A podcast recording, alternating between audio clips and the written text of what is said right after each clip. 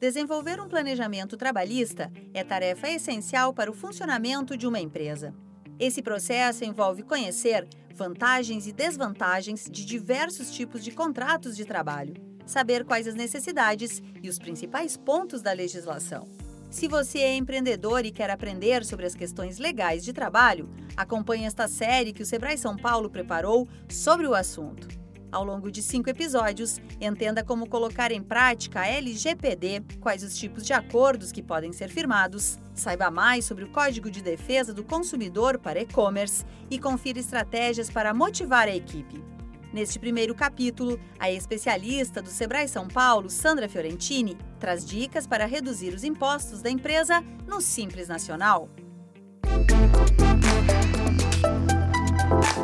Planejamento Trabalhista. O Simples Nacional é um regime tributário para que micro e pequenas empresas tenham acesso a um sistema único e simplificado.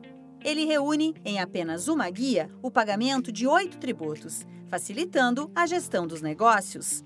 Pelas regras, podem fazer parte do regime CNPJs com faturamento de até 4 milhões e 800 mil reais por ano, no caso das microempresas, o limite é de 360 mil reais. Já para microempreendedores individuais, o valor cai para 81 mil reais anuais.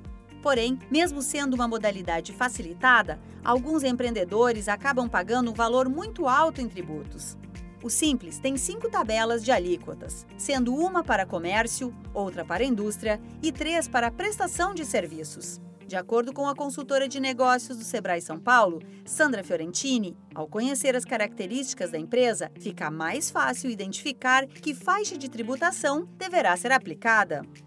Quando eu tenho a minha atividade, basta eu pegar qualquer anexo e colocar, por exemplo, um pet shop, ele pode contemplar até três atividades distintas e ele deverá ser calculado o seu imposto em três anexos diferentes. Então, o pet shop tem o comércio de ração, de brinquedinhos, que aí estaria no anexo 1. Ele tem os serviços que estão no anexo 3, que é de banho e tosa, e tem os serviços que estão no anexo 5, que é serviços de clínica veterinária. Então, para que ele tenha uma maior justiça tributária, ele deve separar as receitas. Isso já vai dar para ele uma redução na carga tributária. Outra dica é para quem trabalha com comércio de produtos. A especialista do Sebrae São Paulo, Sandra Fiorentini, explica que nestes casos é preciso conferir se a empresa responsável pela produção já fez o pagamento do ICMS para toda a cadeia de venda. Caso esse tributo já tenha sido pago, a loja poderá abater parte das taxas.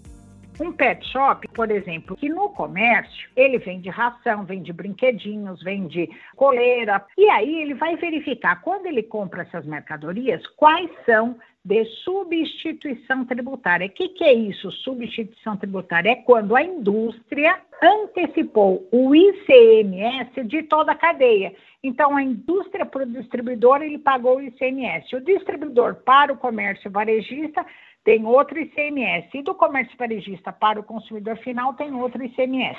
Então, a substituição tributária é quando quem está no início da cadeia, no caso a indústria, ela antecipa o ICMS de toda a cadeia. Então, vamos lá, que ele faturou 10 mil reais da clínica veterinária dele, sendo que desses 10 mil reais, por exemplo, ele teve 5 mil reais de comércio de produtos com substituição tributária.